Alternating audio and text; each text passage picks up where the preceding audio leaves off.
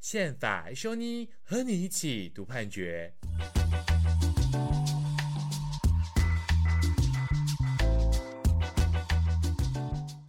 嗨，各位听众朋友，大家好，欢迎回到宪法修妮，我是奕弘律师。那我们在我们现场还有宇修律师，宇修跟大家打个招呼吧。嗨，大家好，我是宇修。那除了宇秀跟我之外呢，今天我们还有一位特别来宾，那是司改会的郑燕。郑燕可不可以跟大家打个招呼？嗨，大家好，我是郑燕。好，那我们今天三个人聚在一起哈，主要是因为昨天呢、啊，我们今天录音的时间是八月十二号周六晚上十一点多的时间哈。那我们今天会录这一集的的宪法修妮呢，是因为昨天周五哈，大法官做出今年的第十三号解释，更正第十三个宪法判决。不好意思，我不知道为什么每次只要讲到大法官，我都还是会习惯用解释这两个字来说他们做出来的东西。好，那就是说，昨天大法官做出了第十三号的宪法判决。这一次的宪法判决的标的呢，是《毒品危害防治条例》的第四条第一项。这一条是怎么规定的呢？它规定说了哈，制造、运输、贩卖低级毒品者，哈，处死刑或无期徒刑。那也就是说，他没有除了死刑跟无期徒刑以外的自由刑，没有说什么呃十年以上有期徒刑这样子，他最轻最轻就要判到无期徒刑。哦，这大概是这个条文的规定了哈。那我们就可以知道说，这条的刑度其实是一个非常重的情况。那不管是这个运输或贩卖多少量的低级毒品，那最低的刑度就是无期徒刑。那以实物上来说啦，哈，就是说低级毒品哦，最常见的就像海洛因这样子的一个毒品然哈，当然这个毒品的危害是非常严重的。那但是因为这个条文没有区分贩卖。跟运输的量，还有它的一个行为样态，就一律处无期徒刑，所以就被检讨说这个条文的刑度是不是有过苛的情况，没有区分特殊的情形，然后一律都要判到这么重的刑度。那根据哈这个刑法第六十五条第二项的规定，然后这个无期徒刑如果要减轻的话，那会减轻为二十年以下跟十五年以上的这个有期徒刑。那在毒品危害防治条例里面，确实是有一些减刑的特别规定，然后。比如说，呃，因为供出上游因而查获其他正犯或公犯的话，可以减轻或免除其刑。那又或者说，侦查及历次审判中均自白的话，也可以有减刑的一个情况。好，但是如果没有这些减刑事由的话，那唯一可以用的就是大法官，呃，后面会讲到的哈，就是说在刑法里面的第五十九条的一个情堪民诉的减刑规定，如果都没有其他减刑事由的话，大家唯一的话就是用这个方式来做减刑。好，但是。如果前面提到的，因为刑法的六十五条的第二项的规定，在无期徒刑经过减刑之后呢，它最轻最轻呢还是有十五年以上的有期徒刑，然后这大概是这个案子的一个基础事实。好，那事实上然后这个条文的刑度是不是过重？它其实并不是第一次来到宪法法庭。那过去呢，曾经有四百七十六号解释针对这个问题呢，已经处理过一次合宪性的一个问题的一个解释的哈。那这个部分是不是可以请宇修来给我们介绍一下四百七十六号解释处理到的一个问题跟他的一个结论？是，对，四百七十六号解释呢，大概做成的时间应该是在呃民国八十八年左右吼。那当时其实是呃之前曾经担任过法官，那现在退休了吼，是我们呃也申请过很多释宪案件的陈志祥法官吼，在。呃，在担任台北地方法院的时候，吼，针对他的一个八十七年的个案啊，去申请的。那他在这个呃案子里面呢，大概提到的状况啊，就是他认为，吼，嗯，该案的被告啊，他这个确实是有一个贩卖海洛因的行为，那是从那个国外这样子夹带进来。那呃，法官大概的想法也是认为说，嗯，这个案子里面的被告确实虽然确实是有犯罪的行为，但是刑度是不是一定要这么重？他觉得其实是有讨论的空间，甚至呢，他在那个呃该案里面就已经提到了我们后来的那个释字七九二号解释宣告违宪的那个判例，就是那个贩卖不以卖出为必要。他也觉得其实这是有问题的，所以他其实除了指责《毒品危害防治条例》的刑度有核心性的疑义之外，他其实同时也会希望诶大法官去处理那个我们过去一些实务见解上的比对毒品犯的一个很严格的认定。那但是大法官收了这个案子之后呢，其实从今天来讲蛮快的，因为八十七年的案件，八十八年就做成解释嘛，所以大概呃花了快一年的时间之后，解释文做出来。那解释文其实是就直接做了一个合宪的结论。嗯、呃，这号解释在这个台湾的释宪史上有它的一个地位啦，原因是因为它是呃第一个吼把比例原则这四个字放在。解释文里面的案件，那过去其实大法官都只有讲必要而已。不过这个案子很特别的是说，他虽然讲了比例原则，他虽然讲了什么目的正当性啊、手段必要性，但是他其实没有真的去适用这些呃相关的要件啦。那我们如果去观察他理由书的话，理由书之所以认定是一个合宪的结论，吼，原因就在于说。我呃，台湾的这些毒品犯罪之所以有很严重的刑事惩罚，吼，其实是从那个清朝末年来的，就是从那个当时的人都吸鸦片呐，然后导致国力一蹶不振而来，所以在清末的时候就已经有蛮重的刑罚，然后呢。呃，从这个角度来看的话，大法官其实花了蛮多的论述去讲说，啊、就是吸毒导致什么家破人亡啊，然后国家其实也因此受到非常非常大的影响。所以解释文，这解释其实是一个非常文文青的解释哈。我可以跟各位大概念的几个我觉得蛮特别的说法哈。你看他，例如说他在解释理由书的第三段，他说哈，呃，这个应是拔其遗害之本，手与杜绝烟毒流入之途。哦，重烟毒来源之解毒，必能清其源而抑其流，以求根绝。那所以呢，制造、运输、贩卖就是烟毒的货源。如果呢，让它因循沾顾，则吸食者日众，染渐染日深，流毒所及，非仅多数人身体法益受侵害，且社会国家法益亦不能免。所以呢，大法官就认为，诶，毒品既然对整个社会的危害这么大的话，我们给他一个非常重的刑度，哈，他大法官认为是没有问题的。所以当时其实，呃，我们的大法官对于呃这个毒危条例的第四条第一项啊，他的刑度只有死刑跟无期徒刑哦，他就没有什么其他的一个意见，那就做成了一个合宪宣告了。好，感谢宇修。那呃，不过这一期这这一届的大法官，事实上他在所谓罪责相当原则或责罚相当原则这边，事实上。在好几个案件里面都做出了宪法判决或相关的大官解释，也就是说，这一届大法官其实是他蛮勇于哈，针对呃法条里面的一个刑度，它是不是符合比例原则这件事情，他是蛮愿意做出他的见解的哈。那比如说啦哈，之前在大麻栽种大麻的这个部分，事实上大法官就做出了一个涉及到罪责相当的一个刑度的问题。那这个号解释是不是请宇修也跟我们分享一下？对，这个解释呢，呃，离我们现在比较近啊，它应该是一百零九年三月的时候做成的。那主要处理的是呃毒危条例的十二条二项。那它的条文的规定是说，哦，意图供制造毒品之用而栽种大麻者，处五年以上有期徒刑。所以这个案件就被大法官简称叫做栽种大麻案了。简单来说，就是你为了卖毒品。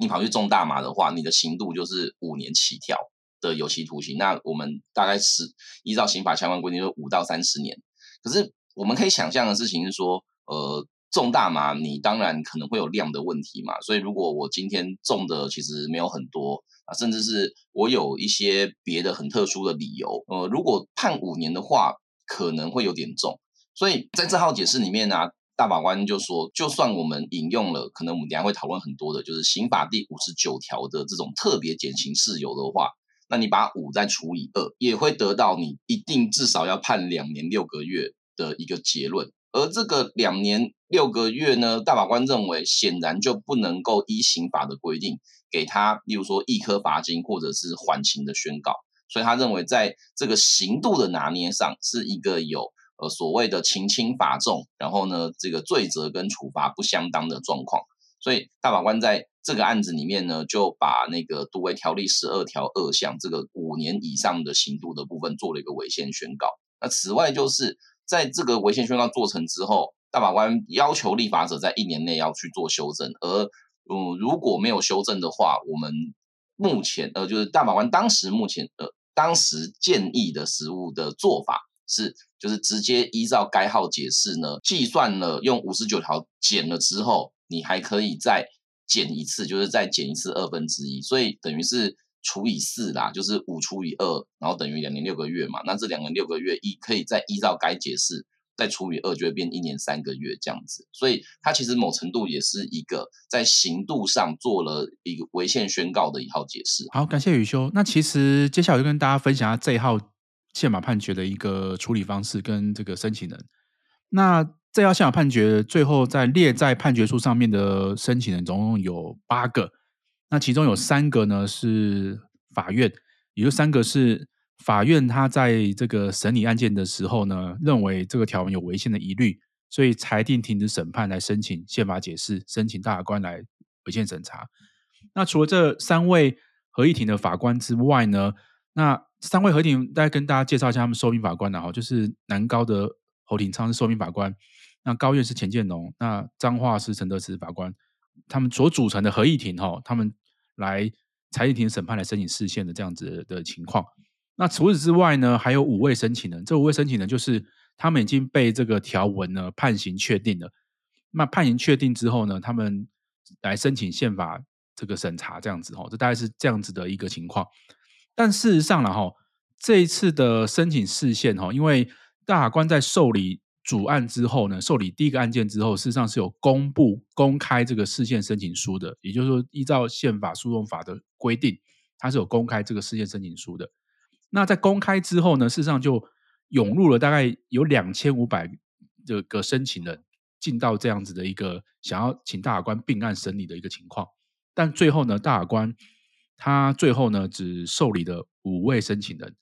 好，那这个部分我是不是可以先请这个郑彦跟我们分享一下这个申请的一个过程跟一个情况？好，没问题。呃，这边可能要先跟大家各位观众讲一下一个游戏规则，就是呃，为什么那么大家都要去申请的原因，是因为在宪法诉讼的制度设计上，呃，就算条文被宣告违宪了，但原则上可以救济的只有那些有跑来申请的人。那么，如果是其他呃有类似因为法律问题也被重判，但是他不是申请人的话，那很抱歉，这个宪法法院就算把这个条文宣告违宪了，那你的个案也不会有任何的帮助。对，那也就是说，呃，从刚刚奕弘所讲的，在全台湾其实这次因为这个独违条例四条一项去申请释宪的有两千五百多个人，对，那么最后只有八个人。在这个判决是判决的申请人，那其他的安全全部都被不受理了，所以其他的两千多位受刑人，他是不会因为这个判决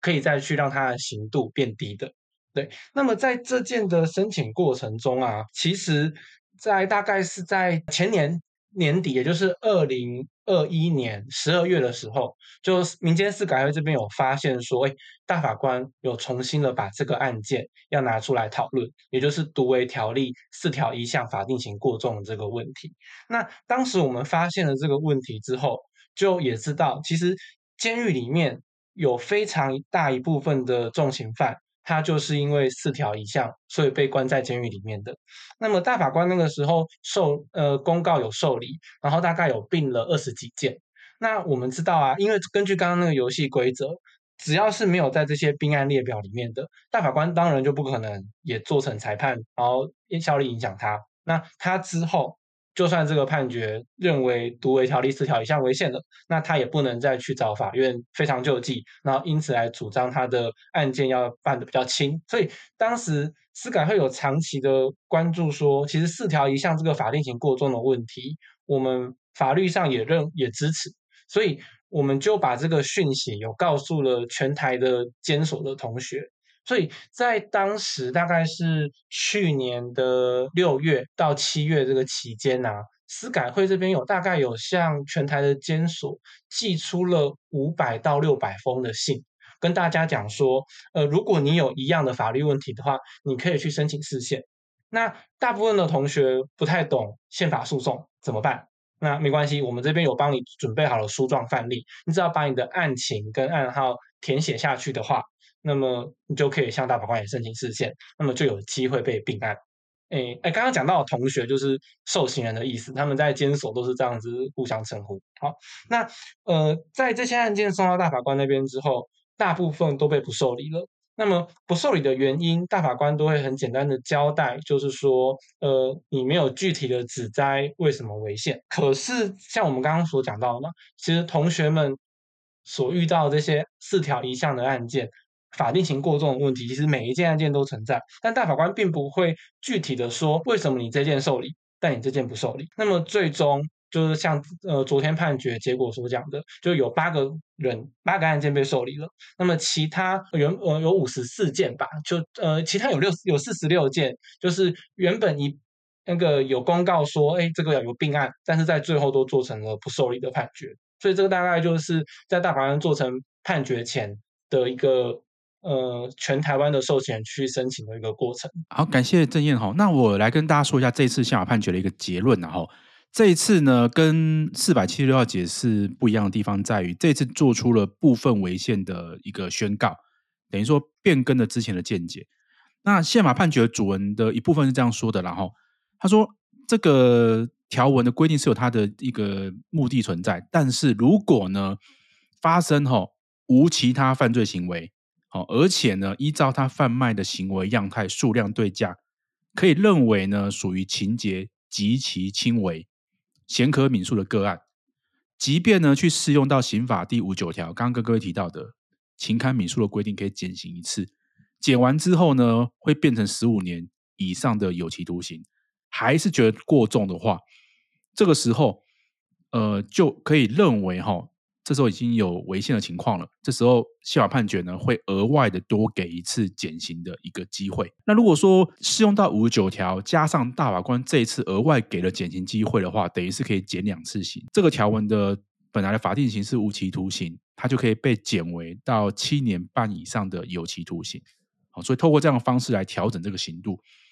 那此外呢，大法官也要求有关机关呢进行修法。那修法完成前呢，如果遇到上面这一种，呃，这种情堪悯恕的这种的情况呢，这时候呢，大官是认为说，呃，法院呢可以呢在刑法五九条之外呢，额外多减刑一次。那刚刚郑彦其实也提到了哈，这次申请人其实并不是只有判决上出现的那些那八位而已的哈，包括三个合议庭跟五位的受刑人。这次宪法判决事实上在。这大法官依照宪法诉讼法呢，公开这个申请书之后呢，涌进了两千五百多份的申请书，但是大法官呢陆续做成不受理的裁定，并没有纳进最后的宪法判决。那换言之呢，那两千五百位的这个申请人，事实上已经被大法官做出审查了。我认为就是没有符合刚刚提到的那几个要件，包括无其他犯罪，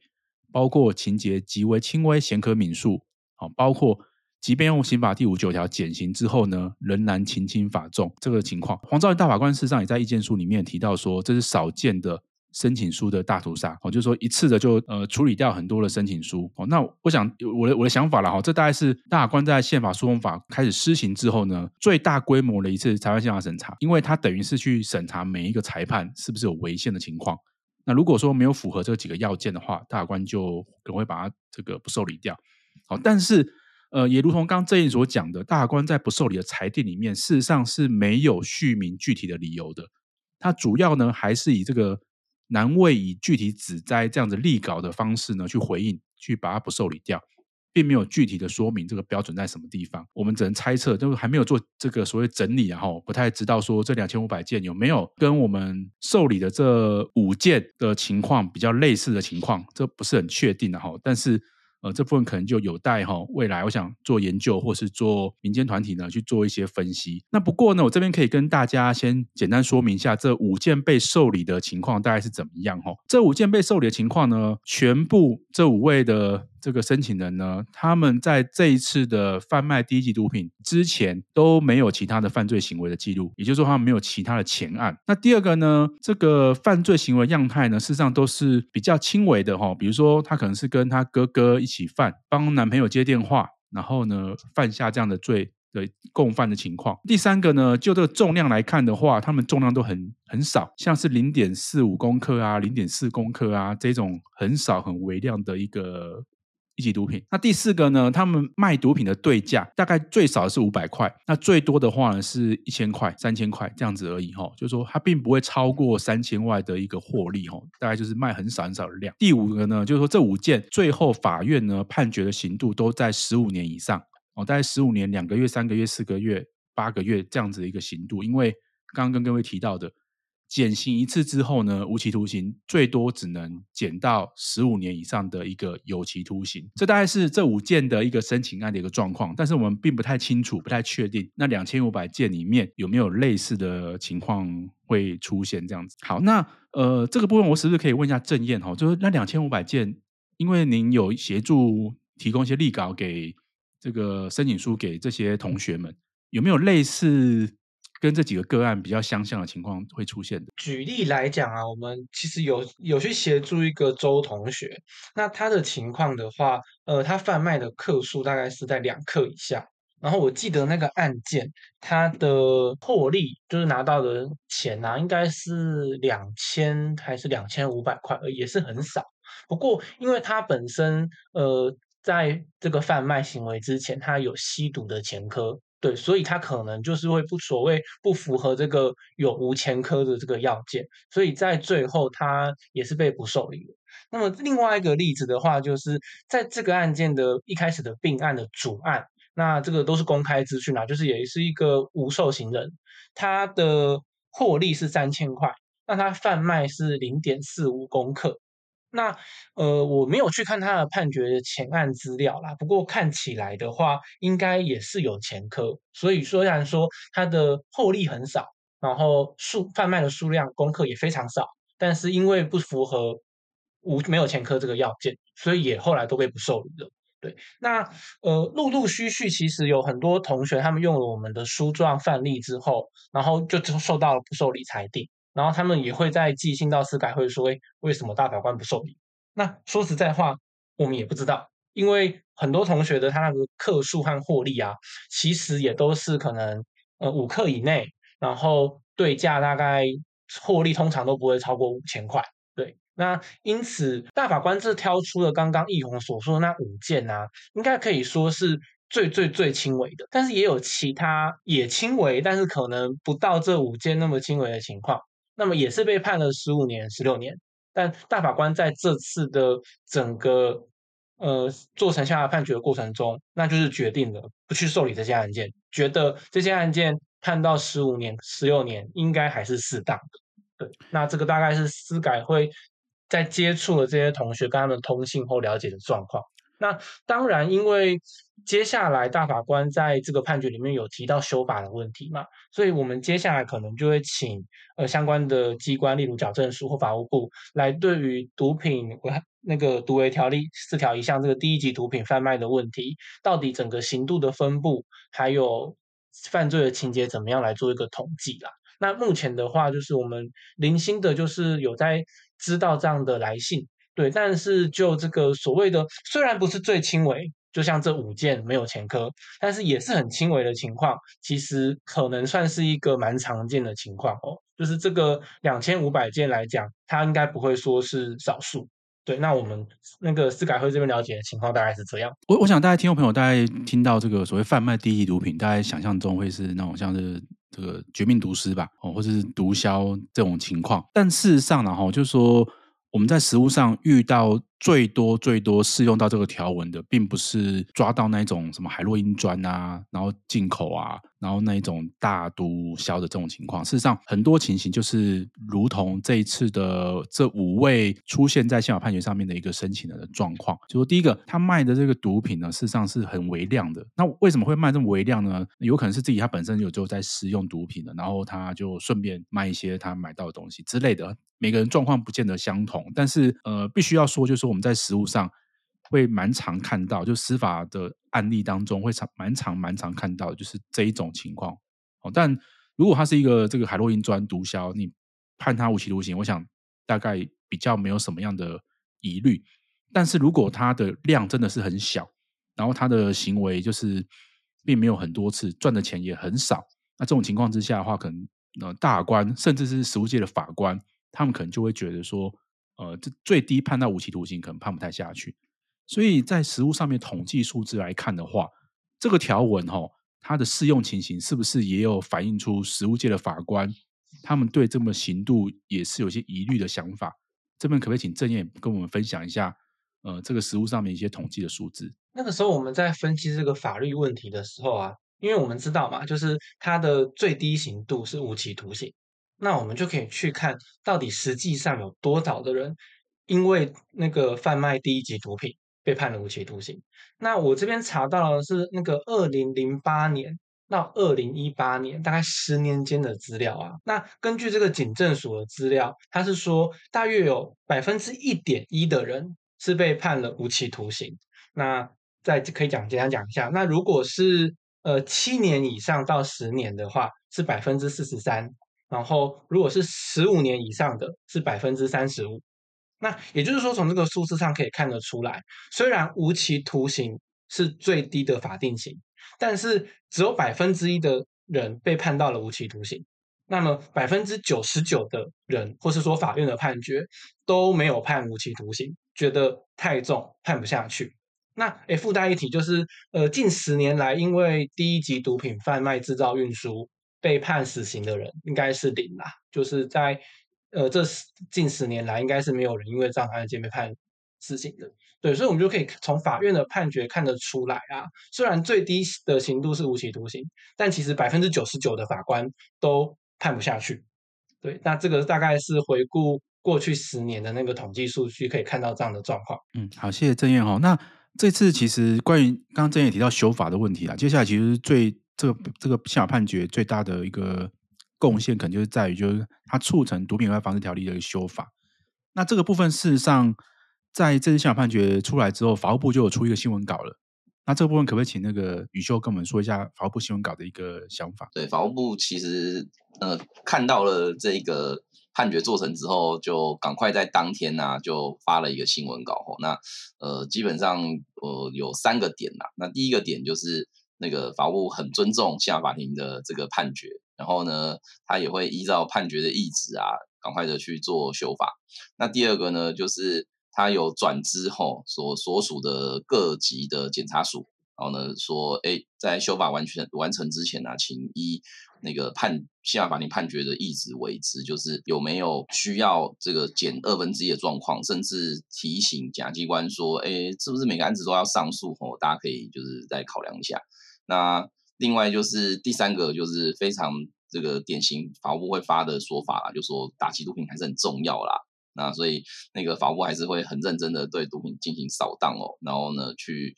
这个让这个这个台湾的毒品犯罪可以某程度的受到抑制啊。那大致上大概法务部的说法就是这些啊。讲到这个修法的部分啊，事实上这个判决的理由里面，事实上是有提出一个举例的一个方向了哈，因为。呃，事实上，九十八年的时候，《毒品危害防治条例》有做一个修正，它针对持有毒品的量的多寡呢，它会有不同的刑度的规范。那以现在的第十一条来说了哈，毒品危害防治条条例的第十一条来说，他如果持有低级毒品的话，他会处三年以下的有期徒刑。好，那关于修法的方向啊，事实上在宪法判决的理由里面是有提到一个可能性的哈，就是说毒品危害防治条例的第十一条事实上是有经过修正，现在的一个条文是这样子的哦，就是说如果你是持有低级毒品的话，那它的刑度是三年以下的有期徒刑，但是如果持有的量，它的纯值净重。到十公克以上的话，那这个刑度呢，就会从三年以下变成一年以下，呃，一年以上七年以下的有期徒刑，好，最低就要判到一年。所以透过持有的量的不同呢，来区分刑度的多寡，透过这样的方式就会有一个区别开来。这是一个宪法判决理由里面提到是可以参考的一个方向啊。就是说，事实上，《毒品危害防治条例》呢，事实上在持有毒品这个部分，它事实上是有依照。持有的量呢，来做出一些刑度上的区别。那是不是可能就是说，依照这样的方法，在贩卖毒品、运输毒品这个量的不同呢，而有不同的刑度的可能性呢？也许是未来在修法的时候的一个可能的方向。那不过我还是想强调，就是说，并不是只有贩卖、运输低级毒品这个刑度有过重的问题。事实上，也许在第二级毒品也是可能会有类似的状况了。就是说，可能也许。需要整体的做一些规划跟重新的思考，哦，这大概是未来修法的一个一个情况跟方向。那不知道正彦或宇修对这个修法这部分有什么想法吗？啊，郑郑彦要不要 先来？好，我先。对，其实那个民间司改会关心这个案件呢，其实有一个。在毒品政策上，我们一直觉得，就目前重型化的趋势，其实是需要整个体系性的检讨啦。因为以四条啊，那个四那第四条的那个它的逻辑就是说，第一级毒品贩卖、制造、运输处死刑、无期徒刑嘛。那二级毒品的话，就是无期徒刑或十年以上。然后三级毒品的话，就是七年以上。然后往下看第五条哦，就是也有一个意图贩卖而持有第一级毒品。处无期徒刑或十年以上，意图贩卖而持有第二级毒品，处五年以上。那其实，在那个刚刚谈到了，我们有跟监所的受刑人说，目前大法官要处理毒危条例四条一项过重的问题了。那同学其实也纷纷的反映，哎，那他是四条二项可不可以申请？五条一项也可不可以申请？那其实从司改会的角度来看呢、啊？刚刚讲到的那几条，其实都有过重的问题。就因为他今天就是把整个法定刑的那个标准设得过高，所以是一二级毒品特别的严重，然后刑期也特别的高。对，所以其实如果依照大法官的这个意志，虽然他目前只有处理四条一项过重的问题，但是如果四条一项这个锚定点往下的话，其实。二级毒品、三级毒品，还有意图贩卖而持有这些行为类型，其实都要做一个整体的检讨啦。所以，呃，我们其实是很希望说，在大法官这个判决做成之后，其实法务部这边可以通盘的来检讨，说目前在呃制造啊、运输、贩卖，还有意图贩卖而持有这些类型，是不是要来做一些更细致的，像是刚刚易宏律师所提到的，用克数来分，或是说行为样态来分吧。那呃，其实，在实物上，很多贩卖有一种就是所谓的团购，就是说大家在买毒品的时候，就并不是全部的人个别跟药头做交易，而是认识的人可以有一个，可以有可能一个人出来，然后他跟药头拿量比较多，所以就可以有比较好的价格，或是对于大家来讲就就比较方便。然后这个人组团的这个人呢、啊，就是团购组，他拿到了一级毒品之后。很海洛因，然后再分给其他人。那么分给其他人的话，当然就要付钱嘛。那也就是说，在这个团购过程中，呃，这个团购组可能会有赚一些些，或者说他没有赚，他用原本的价格给这些其他的人，那也都是属于贩卖，也都是属于贩卖毒品。所以这个团购组在实务上就会被用贩卖毒品第一级或第二级来办。对，那这种行为样态跟一开始设想那种可能制毒集团。或者是说国际的走私集团这些毒枭的案件，是不是一开始就可以做区分的？用行为或是案件的内容来分，而不是也从克数来分？这其实都是在呃之后的立法政策应该好好思考的啦。那我就先讲到这边。对，我我接着正彦的那个讨论下去哈，就是我四条一项当然是所有的毒违条例处罚里面最重的啦，但是呃，它应该理论上要有一个连环的效应。嗯，就像刚刚正彦讲的一样，当你的四条一项的刑度如果开始需要去做调整的时候，其他的条文难道也不用考虑呃行为的状况吗？也不用考虑这个贩卖所获得的利益吗？也不用考虑贩卖的数量吗？那如果只有第一项考虑，第二项却不考虑的时候，就会出现一个体系上有点不完备的状况。所以虽然说呃，如果大家去看这一次的判决吼，在主文第三项的部分，它当然是有一些修法的呼吁啦，嗯，而这个修法的呼吁呢，也被部分的不同意见认为说这个是有一点诉外裁判的问题。但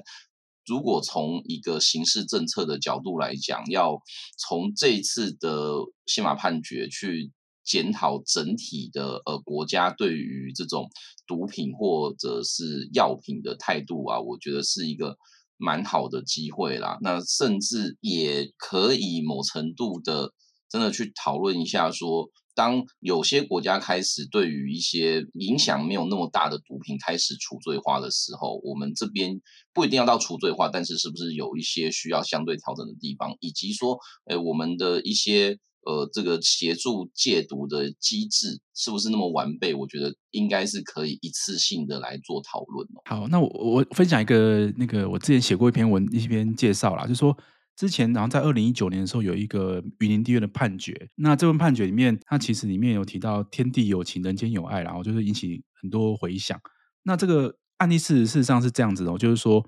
那个丈夫哦，因为太太罹患癌症。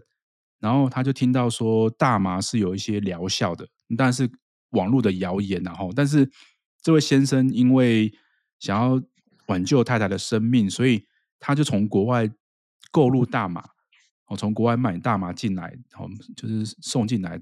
到寄给他这样子。那这个是一个运输第二级毒品的罪，哈，就是在旧法时代的情况之下，他的法定刑是七年以上的有期徒刑。那当时后来呢，因为呃，考量到先生的特殊的情形，他是为了挽救太太的生命，那也是听网络谣言，所以才做这个事情，也不是自己要吸的、使用的哈。所以法院呢就判他一年九个月，然后给他缓刑，因为两年以下是可以缓刑的。然后最后在这个判决书里面也交代了这个过程哈，所以也感动了很多这个大家民众这样子。好，那为什么当时七年以上的有期徒刑可以减刑到一年九个月呢？原因是因为。当时法院动用了两次减刑的事由，那第一个就是真审都自白，可以减刑一次。那第二个呢，是因为用就是情堪民诉，刑法第五九条呢减刑一次，所以减了两次之后呢，从七年的有期徒刑降到了一年九个月。那这样子的话就可以那个缓刑的一个空间。但是呢，因为我们国家的毒品政策的关系，这个。毒品危害防治条例第四条第二项呢，后来经过修正，修正到什么呢？它的最低的法定刑是十年以上了，好，就不再是七年以上的。它变十年以上的结果是什么呢？就是说，如果今天再发生一个像是，当然这个条文后来有修正啊，就是说，就运输的部分，事实上它是有，应该是我记得是有做一些修正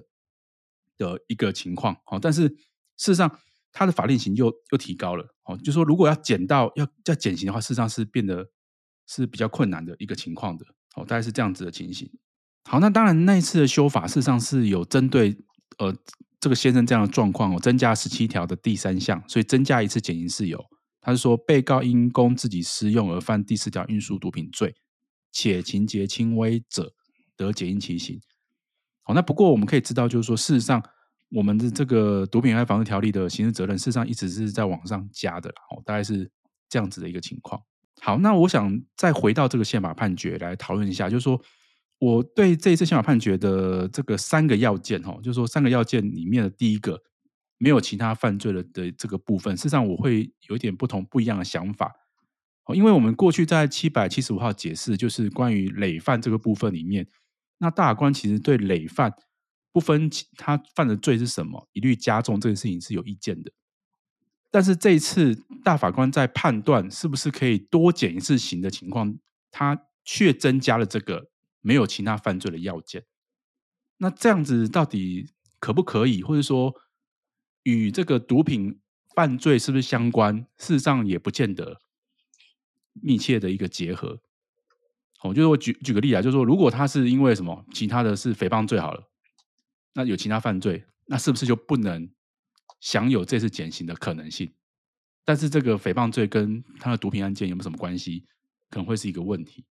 那就这部分是不是宇修你有什么想法？我自己觉得，就当我们在做这些减轻的设计的时候，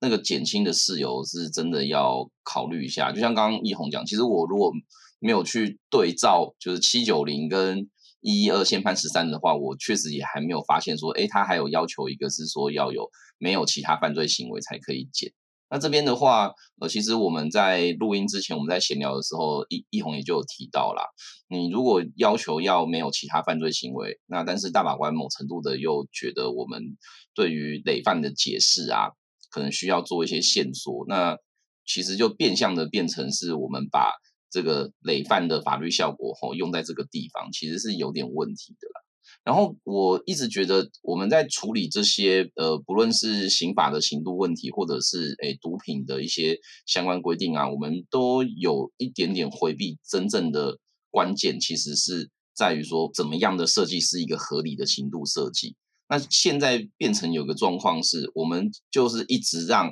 法院有一个权限可以使用这些减轻的机制，而不是直接的从源头去讨论说，到底这样子的刑度是不是一个真正能够产生威吓效果的刑度？我自己会觉得有那么一点怪怪的，就像。嗯，这个问题其实杨惠钦大法官的意见书有提到。那另外就是像林俊义大法官的意见书，他大概也提到的事情是，理论上啦，刑法第五十九条应该要是一个真的没有其他的状况可以去做减轻，但是又案子又非常非常可怜的时候才会用的。所以我记得我以前上课的时候，呃，刑法老师都会说啊，五十九条就是一个法官之类的规定啊，就是就是要到那个法官都已经这个。这个于心不忍的时候才会用的一个条文，可是我们在毒品案件里面，法官适用五十九条的情形其实蛮常见的。我们当然不会说法官在判毒品案件的时候很爱哭啦，可是显然，如果法官那么长的去使用五十九条，一方面它可能会导致五十九条这个例外式的立法有点被架空，然后二方面是我们都知道这个刑度很有问题，但我们都没有真正去面对。我我某程度觉得是这个立法者跟这个呃，毒危条例的主管机关在这边有蛮大的懈怠的问题。好，那最后我们就还是回到这两千五百位的被就是不受理的情况。事实上，呃，大法官虽然在这个案子里面宣告了部分违宪，但是呢，他的违宪事实上是有一个前提的，所以也许我们可以称之它为就是这个所谓适用上违宪的哈，就法规本身可能是 OK 的，但是没有考虑到特殊的情况，所以是一个适用上违宪的情形。那像黄昭元大法官，他就认为说，遇到这种情形的话，应该去宣告他表面上违宪的这样子一个失效，而不是用适用上违宪的这样子方式来处理。那我不知道宇修你有什么想法？这个就这个部分，就是说怎么样宣告会比较适合？那另外面向就是说，事实上大法官等于是把普通法院的工作揽下来了，他等于做了两千五百次的裁判宪法审查，也就是说，他并没有把。因为宣告部分违宪的这个不利益呢，直接让这个一般法院呢去处理这个非常上诉的问题。那就这个部分，呃，为什么大法官会这样做？有没有什么样特别的可能性？那这部分可不可以问一下宇修或是正英的一个想法跟意见？嗯嗯嗯，好，我这边先来做一个简单说明啊。那我想等下正胤也会补充蛮多的哈。就是其实其实我觉得这个案子是有一点点先。讲结论再去讲理由啦，也就是说，某程度大法官可能是把这两千五百个判决里面，他觉得比较值得讨论的，他已经把这些个案的状况都去研究过了，然后他综整了这些个案之后呢，最终再去抓出哦八个他认为应该可以做实体受理，而且呢，某程度可以去变更他本来的判决结论的这样子的一个状况，那。也就是我刚刚讲的，他其实是先知道了所有人的状况之后，再去从所有人的状况里面挑出几个几个他认为特别要处理的情形，进而去做了一个违宪宣告。那所以呢，你如果要讲这两千五百个案子，可能都某程度的事实上变成了个案审查，我觉得也不是那么的有错啦。但是为什么到最后？这个案子只受理了八个，甚至本来一开始申请的主案，最终是被不受理的。这边其实我们在看的时候，因为我们毕竟也不知道其他的不受理到底个案的状况是什么了，或那我们大概还还没有办法做那么细的比对。但我大概可以想象，就是说，可能这八个就就刚好就是符合他们在。判决的时候所提出来的几个要件啊，哦，没有其他犯罪行为啊，然后呢，情节轻极为轻微，先可免诉，这样子的一个状况所做的一个分析，我自己是觉得这样子做到底好不好？吼，嗯，坦白讲，如果大家去看黄虹霞大法官的意见书的话，他其实就很明确的讲说，这是一个呃必须要妥协的结果啦，因为如果直接做一个违宪宣告的话，可能会。导致数以万计的各级法院在审理的案件呢，都可能会停摆，然后呢，也有可能会导致本来申请的两千多万件案件全部都可能要去做重新审理。那他觉得这是对实务影响极为重大的状况，他认为这是一个不利人权保障的一个审判过程，因为他觉得。各种案件的被告啊、犯罪嫌疑人啊，跟犯罪被害人可能都会因此受到影响，所以他会觉得这里的妥协，呃，是他可以接受的。那相较之下，呃，在本案提不同意见的黄昭元大法官，其实他在他的意见的第六段啊，他就认为说，看起来应该是要让这两千五百位申请人不会直接去找检察总长去申请非常上诉，他。某程度的，其实就是在化解大量案件跑到刑事法院的一个情形。那他那他认为这可能就是我自己猜测啦，他觉得这个就其实就是一个有点后果取向的一种解释方法。那这边其实也牵扯到的问题，其实刚刚奕弘一开始问的就是我们到底要怎么去理解这一次的违宪宣告？那我的想法其实是所谓的这种适用上违宪，在我来看呢，其实它就是把。呃，本来法条的构成要件或者是影响范围去做了一个线索，某程度来讲，它其实还是有做了一部分的嗯这个违宪宣告。那只是说你的这个适用上违宪，到底最终要怎么样的去做适用？有的时候其实还是要透过很多的个案累积才会有答案。那这个大概是我对于这个问题的一些比较简单的想法。谈这个问题，其实觉得。讲到我这边对于这个判决，其实觉得有进步，但是进步幅度非常有限的地方啦。因为你去细看它的主文呢、啊，会发现说，虽然他写说一律以无期徒刑为最低法定刑，故有他的政策考量，但是在极为轻微的情况下，纵使适用五十九条来减刑，还是太重。那他这种情况下认为就是不符合。宪法罪刑相当原则，也就是说啊，他其实并不，大法官其实并不认为说，独违条例四条一项的最低刑度是无期徒刑这件事情，他本身认为没有没其实没有违宪，只有在例外的情况下才违宪。对，那其实我们这边在那个时候写书状范例啊，在讲这条违宪的法律意见，其实是认为它原则上就是违宪的哦。哎，大家要去想，就是。其实独违条例四条一项，它其实是台湾所有刑法里面最重的一条刑法规定，没有比它更重的了。比较一下，就是如果是杀人罪的话，它的刑度是十年以上无期徒刑或死刑。那独违条例只有死刑跟无期徒刑，其实没有比它更重的刑法规定了。所以这一条，就像刚刚所提到的那个统统计数字来讲啊，其实有百分之九十九的法官或是法院的判决都有减刑。那虽然说这个减刑的事由不一定适用五十九条，对，但是你大家去看那个林俊义大法官在他意见书有提到，五十九条这个适用本身它其实是一个例外，但是刚好在独违条例的案件中，它就变成了一个常态。所以说，其实，在大部分的法院都认为，直接最低小法定刑判无期徒刑是其实是判不下去的。可是大法官他反过来会却认为说，嗯，今天他的最低法定刑是无期徒刑，其实在政策考量下 OK。那么他们只挑出了大概百分之零点一，也就是千分之一的案件，说，嗯，在这些案件下才有过重，所以就是他们要处理。所以，其实我觉得大法官在整个这个案件的处理上，呃，选择了就是这两千五百件的案件中，只挑出了八件，非常非常少去处理。那因为案量太多，而去在其实整个违宪宣告的方式上做了妥协。其实我认为是妥协过度的啦。原本我们这边的预期可能是说，呃，比较类似他们在。我记得是七九零那个的写法，我认为说他们有可能会认为原则上就是过重，所以给他一个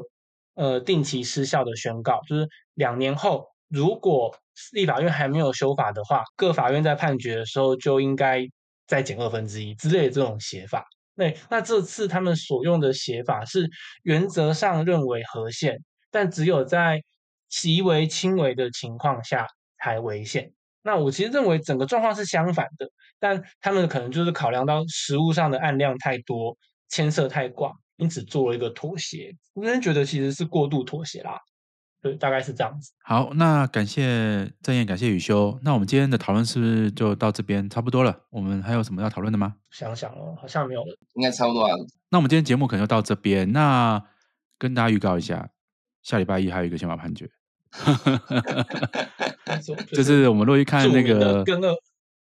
是吗？是跟二连胜吗？确定是，是跟二连胜，确定是，确定是。因为因为虽然说好像司法院网站没有讲，但是。大概各大媒体都已经讲了。那新闻讲的，我以为是今天、昨天那个宪法判决。本来新闻是说十一号会有，然后后来是昨天嘛？对，但是后来他就说跟二连升是十四号。哦，所以是有的，确确定是有，确定吗？对，确定。我们下礼拜还有一个宪法判决，那我们就可能下礼拜又要再再录个一集了。那不过我猜下礼拜结束之后，应该我们可以休息一阵子啦。我大概每年的。八月多，大法官会停一个月左右的时间。好，那大概我们像下礼拜应该看这个判决是什么，我们可能再录个一集，大家就可以先暂停了。我们节目就可以怎么？这一季就结束了，是？换换我们对换我们的。哎，算第一季吗？我们第一季结束这样，好，我们就算第一季结束。第一季就结束了嘛？哈，对，我们第二季开始应该就是那个新的四位大法官上任之后了。对啊，这样好吧？那我们我们就把这我们下个礼下礼拜就最后就是这一季的最后一集了。哦，可以哈，OK 啊。那有没有第二季？我们就再看看大家的的回馈好了。好好，那就这样子哦。那就谢谢大家。那如果大家有任何想法的话，再欢迎大家到我们的。脸书 ig 跟 parkes 的下面留言给我们。好谢谢大家喽拜拜喽嗯大家拜拜。拜拜。